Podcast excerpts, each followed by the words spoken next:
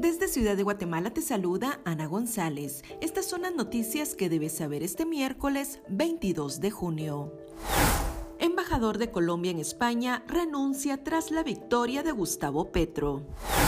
En noticias nacionales, gobierno decreta estado de calamidad en ocho departamentos debido a las lluvias. La disposición será conocida por el Congreso de la República este día. Ministerio de Salud pide vacunarse contra el COVID-19 por aumento de casos. Según las autoridades, Guatemala registra un aumento significativo de casos positivos del 17.8%. Guatemala pidió ayuda al ejército de Estados Unidos para solucionar hundimiento en Villanueva.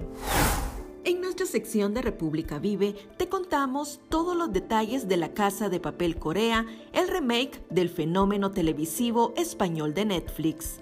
También te contamos sobre los principales hechos históricos que marcan las efemérides de este 22 de junio.